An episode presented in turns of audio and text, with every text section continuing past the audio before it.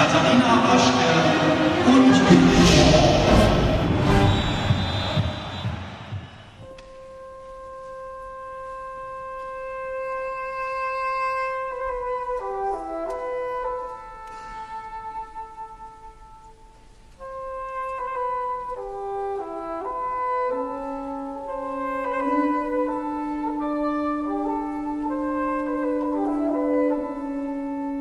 Lieber Igor, ich stecke noch voller Euphorie und bin froh, dass wir uns gestern kennengelernt haben. Ich gebe zu, ein wenig brummt mir noch der Schädel. Der Absinth ist einfach ein fantastisches Elixier. Glücklich bin ich, dass wir jetzt kurzen Prozess machen. Anatol Lidauf werde ich nun vor vollendete Tatsachen stellen. Wenn er es bis jetzt nicht geschafft hat, ein Notenpapier für unser gemeinsames Projekt zu organisieren, ist er hiermit raus. Mich dünkt es wohl, wenn ich daran denke, dass nun du, lieber Igor, Teil unseres Kosmos wirst. Die Ballerus habe ich bereits in Kenntnis gesetzt. Und ich denke, gemeinsam schaffen wir eine neue Ära des russischen Balletts. Hier in der Metropole Paris. Mein junger Freund, beginnen wir unsere Arbeit mit dem Feuervogel. Ich hoffe, du kannst dich an das zauberhafte Märchen, das ich dir gestern Nacht ins Ohr geflüstert habe, noch erinnern. Lass mich wissen, ob du bereit bist und wir die Renaissance des Balletts einläuten. Euer wohlgeboren ergebenster Freund Sergei Diaghilev. Lieber Sergei, es erfüllt mich mit Stolz, dass du mir die Komposition deines Feuervogels übergibst. Gleich gestern Nacht saß ich am Klavier und verlor mich in Glissandi und Flatterzungeneffekte, um den Feuervogel in der Musik lebendig werden zu lassen. Ja, ja, ja, ich möchte gemeinsam mit dir und den Ballerus dieses wundervolle Stück erarbeiten. Doch ich möchte dich auch warnen. Es wird kein Stück mit leicht erkennbarer Rhythmik und fastlichen Melodien. Das kompositorische Muster wird schwierig sein, aber voller poetischer Ausdruckskraft. Ich bin gerne bereit, früher zu den Proben zu erscheinen und mit viel Güte und Geduld gemeinsam mit den Tänzerinnen die schwierigen Passagen zu erarbeiten. Ich beginne nun mit der Komposition. In wenigen Tagen melde ich mich erneut mit den ersten Ergebnissen. Euphorisch, euer Freund Igor Strawinski.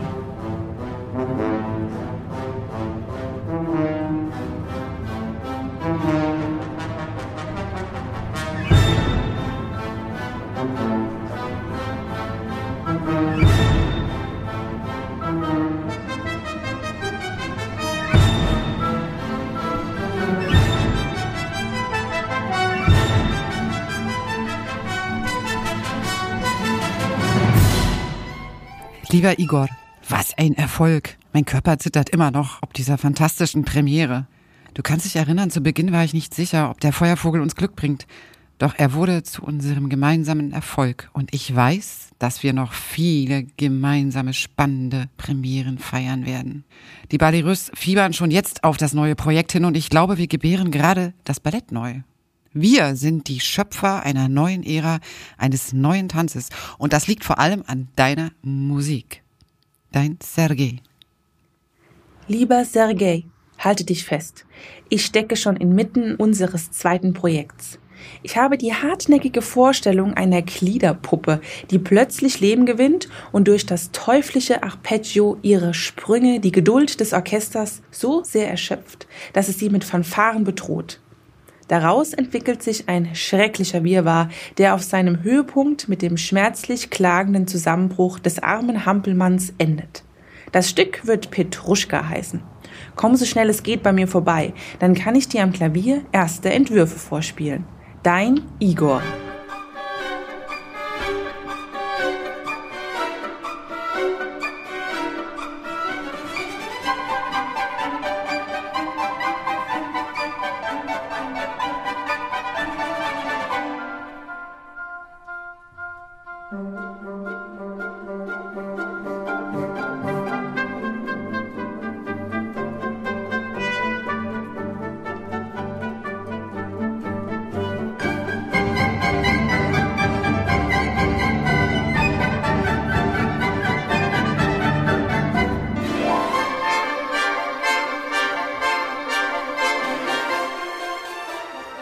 Ey, sag mal, Luisa, was hast denn du da heute mitgebracht? Für unsere Zuhörerinnen, die nicht sehen können, welche vergilbten und verstaubten Briefe wir hier vor uns liegen haben?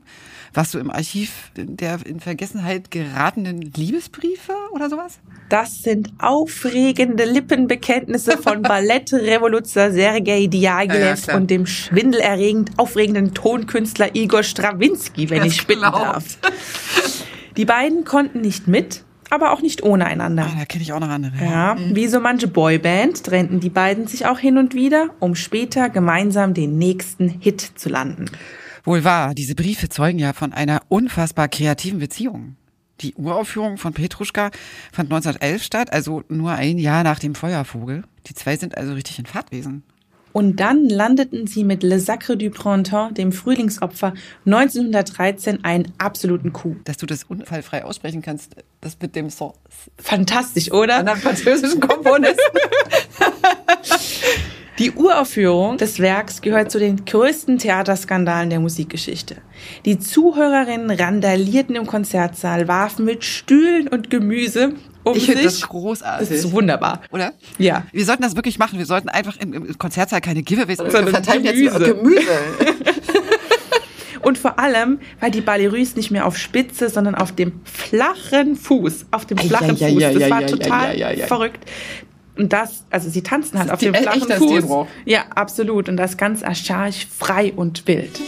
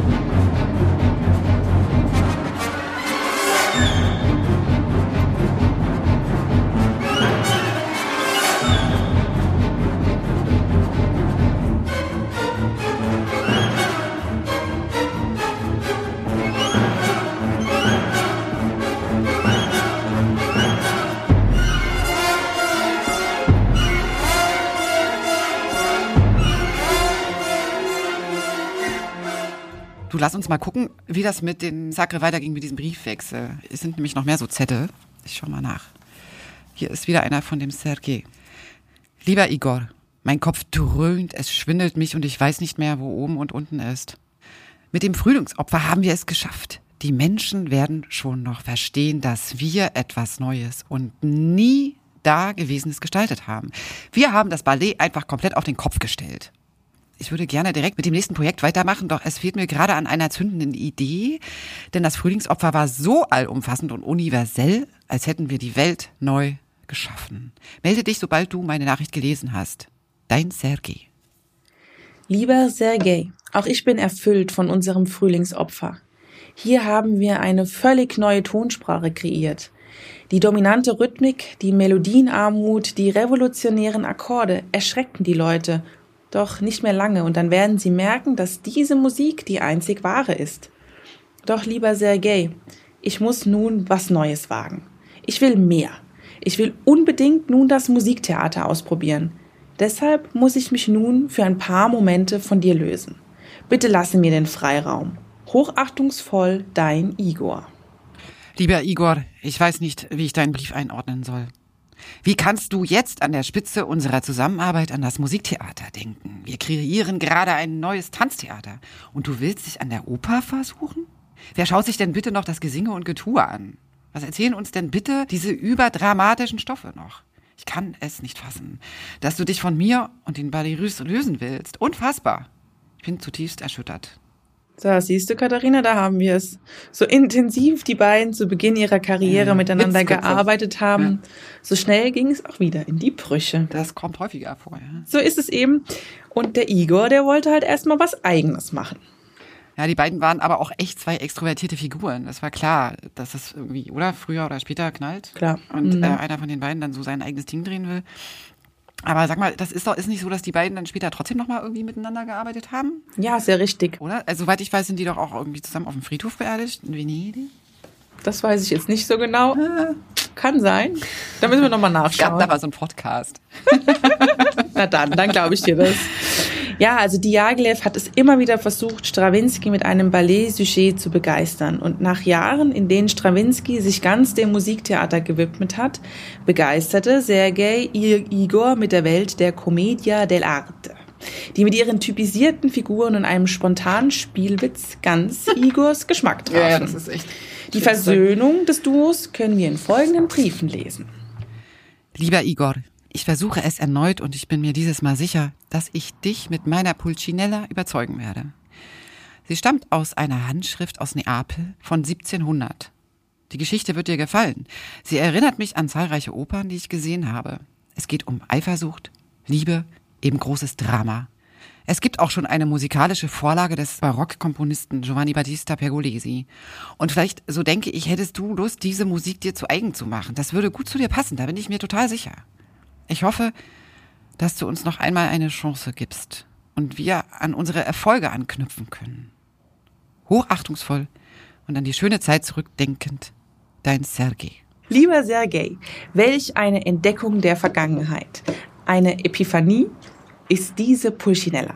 Das ist eine Offenbarung. Ja, lieber Sergei, das wird unser nächstes Projekt und ich danke dir für dein Vertrauen.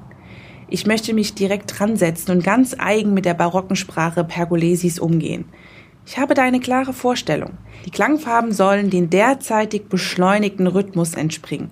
Ich möchte eine bunte Collage entwickeln, deren stilisierte Tänze und Arien aus Pergolesis Opern überspitzt und ironisch erklingen. Dissonanzen erklingen, harmonische Überlagerung und am Ende werde ich das barocke Original in meine eigene Farbe eintauchen. Das wird großartig und ich freue mich, dass wir wieder vereint sind. Dein Igor.